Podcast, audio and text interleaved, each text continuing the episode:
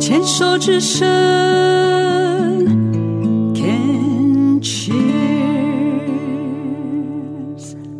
欢迎继续收听黛比的生命花园。今天是 Pamela 要来跟我们分享属于她的病虫害防治哦。在四年前呢，确诊乳癌的一期，那当时采取了局切跟放疗。呃，其实哦，前面两段我们聊了家人，聊了这个自己回去检视自己为什么会生病，去找这个所谓的高危险的因子。还有没有一些你觉得高危险因子可以跟大家来聊？刚刚讲到环境荷尔蒙，讲到了呃饮食，讲到了体重，还有呢？压力，嗯，其实我承认我真的很无知哎，我不知道压力会致癌，自己生了病变成癌症病人才知道压力会致癌。你知道吗？其实我觉得在接下去的这种所谓的医疗的重点哦，访问这么多病友，我一直不断的在节目当中有时候会重复。我相信癌症其实是新生疾病，心理压力产生的生理疾病。而且呢，我这么多的病友的一个分享，我发现癌症超克制化。嗯。没有一个人是一样的，嗯。然后呢，没有一个人的呃呃治病原因是完全相同，不管是呃刚刚讲的几样的排列组合，没有一个人的治疗方式是一模一样的。没错，可以这么说。嗯，每个人经历的都不一样，嗯。每个人发生的原因可能也不一样。对。我觉得医学上也没有人可以百分之百的告诉你你做错了什么。嗯。其实现在讲的这些因素也都是大家推测出来的、研究出来的，但是不等于每一个人经历的这些因素就怎么样。对人治病的原因就一定是这些。同样的压力，同样的饮食，同样的一个环境荷尔蒙大家使用，可能我会离癌，你可能就不会。没有错，嗯，那你自己回头看看，嗯、你说你找资料才发现啊，压力也会致癌。那你有没有检视你自己在四年前的那一段生活，就是五十岁出头的那段生活，确实有影响吗？我觉得那时候确实是内外压力都比较大。嗯家里因为小孩那时候又再更小一点嘛，那家里还有一个年纪比较大的妈妈，然后工作压力那段时间，现在仔细想想，虽然当初自己不觉得，现在仔细想想那段时间可能真的压力有点大，面临到一些转型的改变啊，转型转不过去，哎这样，我这是工作，我好奇，因为当初你刚刚在访谈之前有提过说，父亲也是癌症嗯走的，嗯，是大概多久的事情？我父亲已经三十年了，哦，三十年，嗯很早期，很久以前，所以爸爸那个时候是什么癌症？是肺癌，而且发现的时候就是四期，他是抽烟吗？呃，也有。另外，他年轻的时候是那个土木工程师嘛，我们在猜测说他可能很多时间在那个造桥铺路的时候，那个柏油啊、油那个柏油烟的那个吸入，可能也是一个可能是哦的治病因素。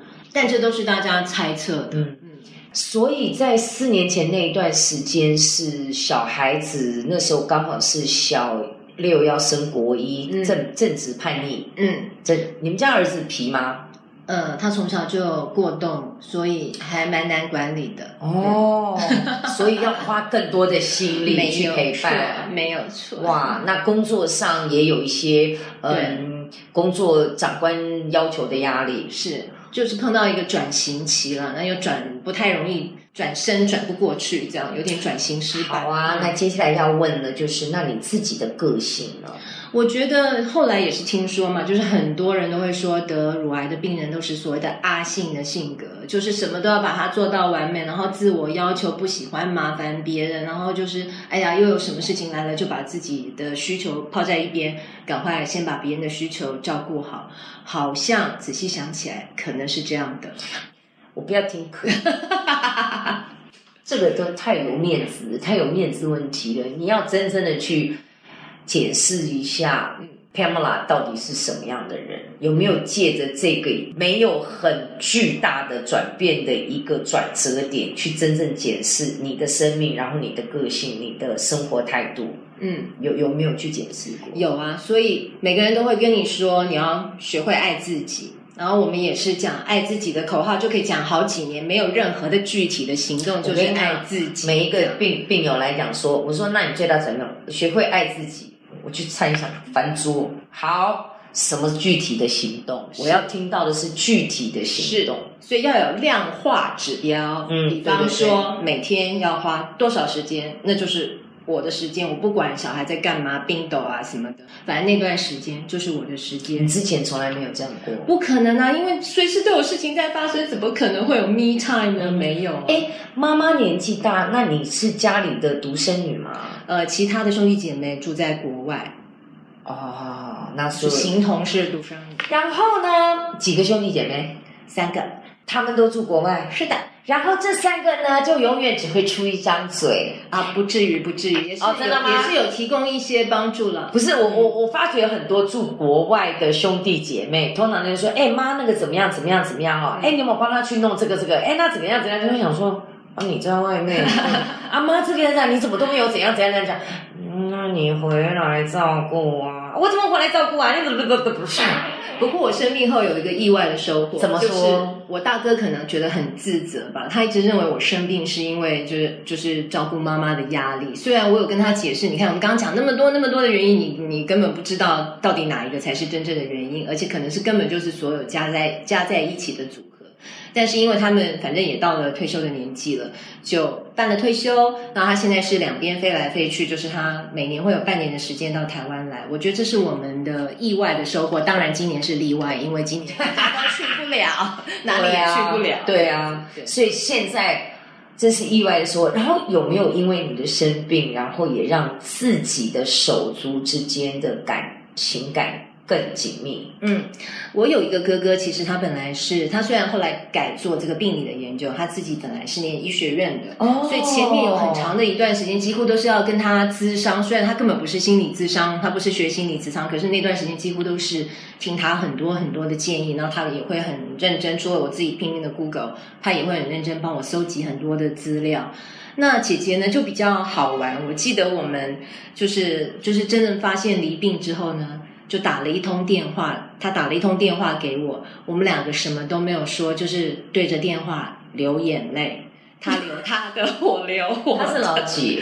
他是老二。他老二。对，那女生就是这样很 sentimental，有多愁善感，也不她也不知道要怎么帮你，因为离得那么远，然后这也非他的专业，专业领域可能有其他的人可以给你协助，然后也没有什么经验可以提供你帮忙，没有任何实质的帮助，就是陪你一起度过你那个最糟的情绪最糟的时刻。诶，那我这样又又想到了一个，因为我们刚刚前几段也提到，就是说我们这个世代对于癌症等于绝症，还有那个迷思。那姐姐会不会在这个议题上，她对自己也会？你们有没有去谈过？她会不会开始也会担心所谓的癌症的遗传因子这样子？应该说，我生病之后就是很多事了。只要知道我生病的，我马上就会跟他们讲说：“你赶快去拍乳房摄影，除非你是很年轻，那个不符合健保给付资格的。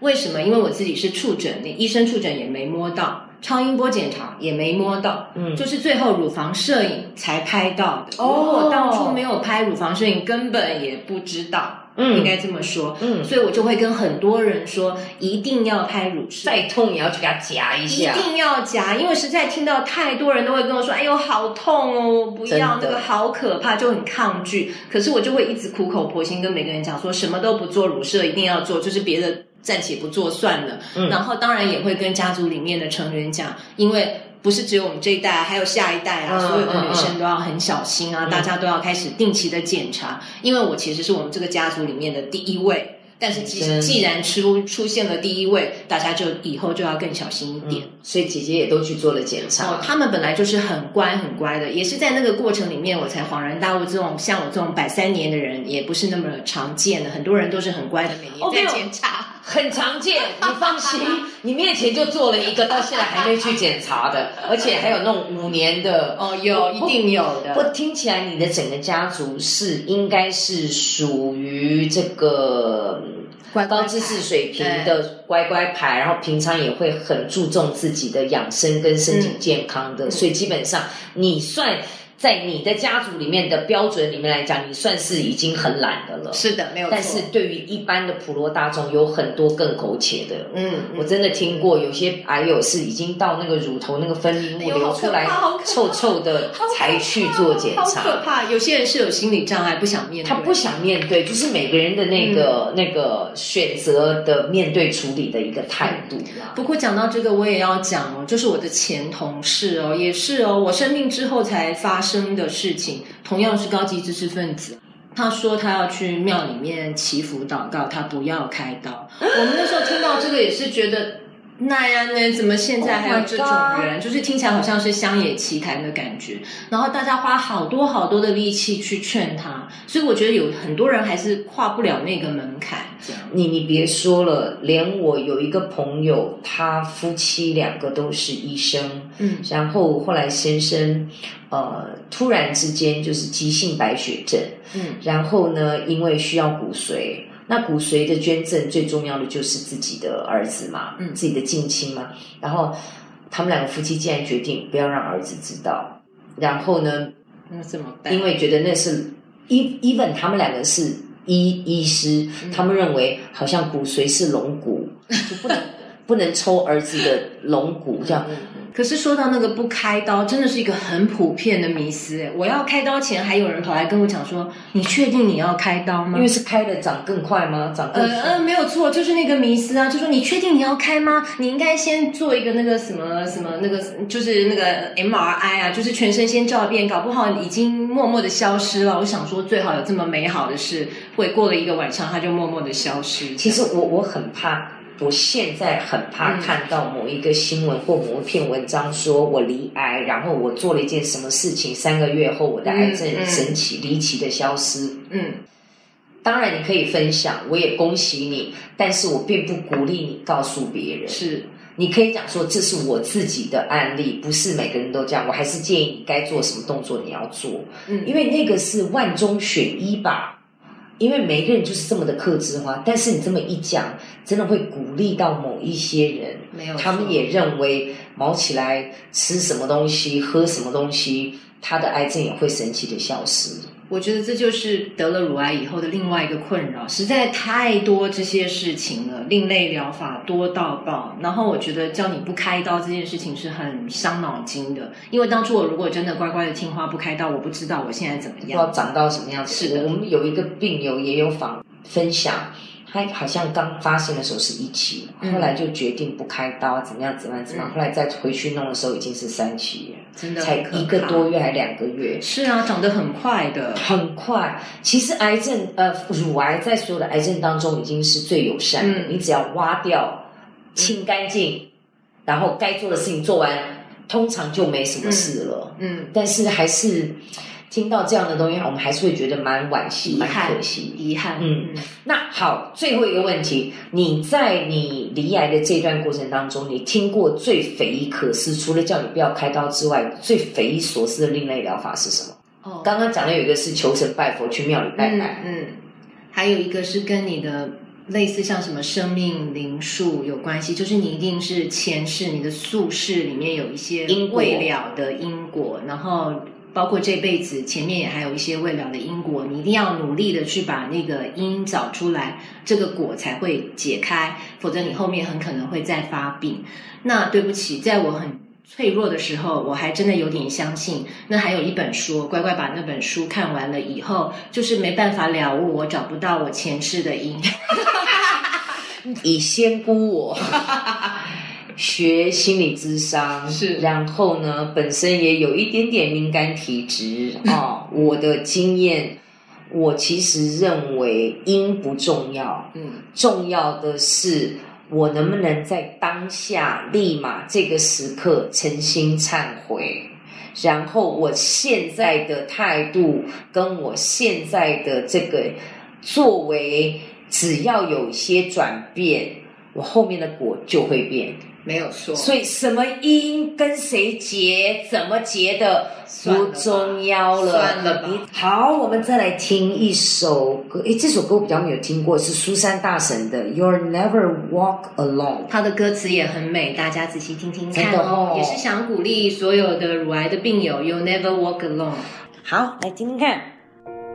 When you walk